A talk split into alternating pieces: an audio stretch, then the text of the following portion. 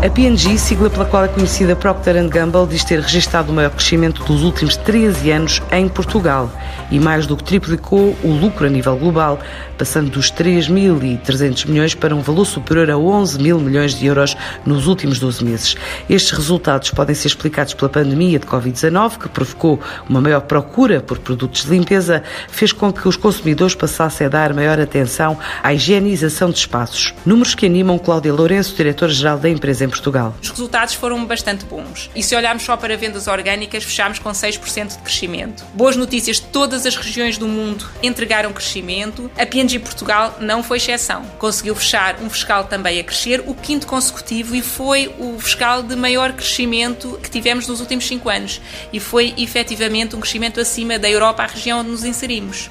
Se olharmos para uh, o ano que agora iniciamos, a guidance global é crescer entre 2% e 4% e Portugal também contribuirá para esta guidance e para estes resultados. Presente em mais de 70 países e a chegar a mais de 5 mil milhões de clientes em todo o mundo, a empresa quer agora focar-se em 15 mercados na estratégia de internacionalização que inclui Portugal. Estamos presentes em 70 países com operações próprias da P&G, mas chegamos a mais de 180 com outros tipos de parcerias e formas de estar no mercado com todos os nossos produtos. E conseguimos desta forma tocar e melhorar a vida de mais de 5 mil milhões de pessoas todos os dias. A P&G definiu já desde há uns 2, 3 anos esta parte um conjunto de 15 mercados estratégicos, designados como mercados focos. Eh, e dentro desses mercados está Portugal incluído.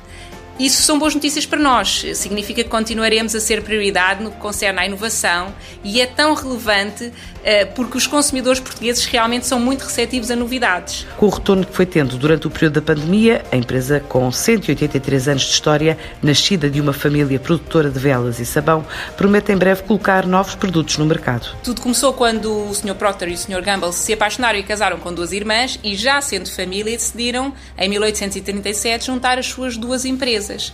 Uma delas produzia velas e outra sabão, e foi assim que nasceu a, a P&G como hoje a conhecemos.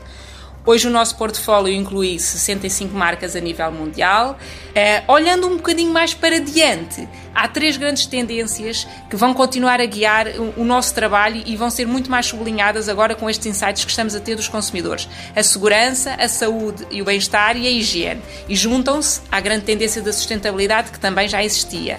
Nós já temos muitos produtos que permitem responder a estas tendências e necessidades dos consumidores, mas estamos a incorporar ainda mais aquilo que nos dizem naquilo que é o nosso programa de inovação e, portanto, teremos novidades ainda mais nesta área nos próximos meses. Para já, a Procter Gamble registrou uma faturação de 70.950 milhões de dólares, ou seja, cerca de 60.380 milhões de euros, o que representa um aumento de 5% em relação ao ano anterior.